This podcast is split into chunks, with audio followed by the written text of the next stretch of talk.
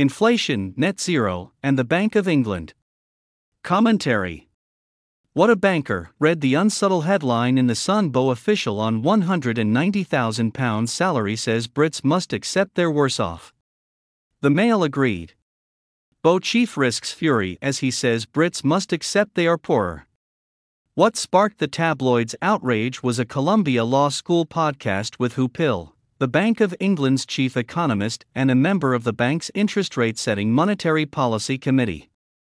Pill made the uncontroversial point that higher energy prices were making Britons worse off, but that attempts by workers and firms to recoup the real spending power they'd lost risked embedding inflation. Pill had made a similar case in a speech in Geneva earlier this month. For an energy importer like the UK, the rise in natural gas prices represented a substantial deterioration in Britain's terms of trade, making the average UK resident worse off. Firms and households will seek to pass on those higher costs to their customers and their employers. But at the aggregate level, attempts to shift the unavoidable cost to someone else are self defeating, Pill argued. All they achieve is to create additional nominal demand pressures that ultimately will create inflation and endanger the achievement of the inflation target. Pill's mistake is not his analysis, but his directing these comments to the wrong audience. Attempts by politicians to talk down inflation in the 1970s ended up making those who said them objects of ridicule. My fellow Americans, President Ford told Congress in his October 1974 Whip Inflation Now speech 10 days ago, I asked you to get things started by making a list of 10 ways to fight inflation and save energy, to exchange your list with your neighbors, and to send me a copy. It is rational for economic actors to use their market power to attempt to deflect rising costs onto others. No amount of speechifying will change that. Resulting wage price spirals are not their fault. The culpability falls on those who misjudged the persistence of inflation pressure. It's no surprise, therefore, that Pill's remarks garnered hostile headlines. Pill's analysis should have been directed at his fellow central bankers, who let inflation slip the leash.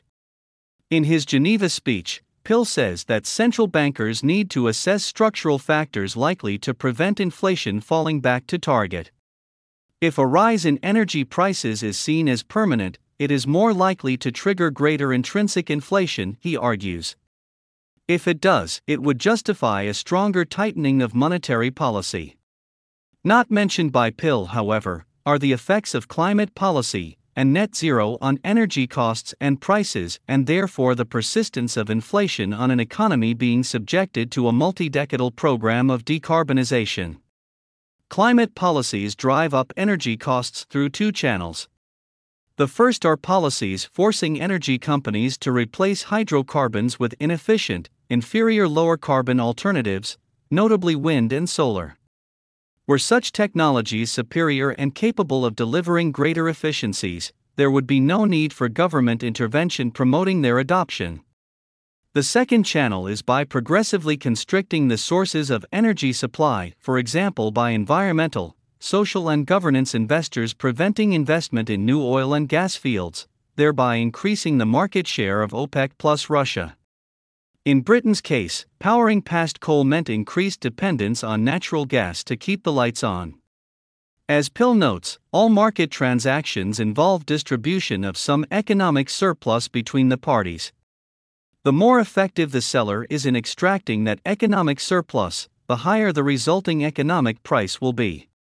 Unfortunately for Britain and the rest of Europe, Vladimir Putin and Gazprom have a much better understanding of how energy markets work than Western politicians who made their continent vulnerable to surplus extraction through the myopic pursuit of net zero.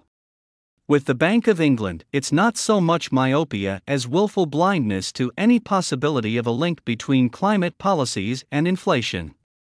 In a speech this month, unironically asking climate action, a tipping point, Sarah Breeden, the bank's executive director for financial stability and risk, describes its role as creating a regulatory framework that encourages markets to allocate capital to support real economy decarbonization, i.e., to worsen the supply constraints on hydrocarbon energy.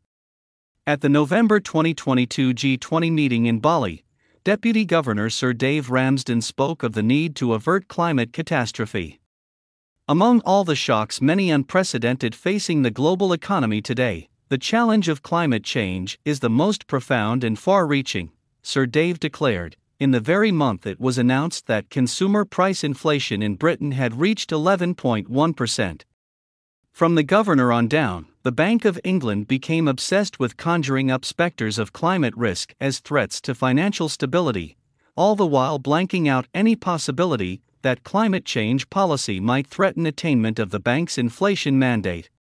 Less than two years ago, Andrew Bailey, the bank's governor, was talking of net zero as a way of regenerating capital and raising productivity. These positive effects should be larger in countries like the UK, that are net importers of energy, Bailey asserted the opposite of what the bank's chief economist is now saying.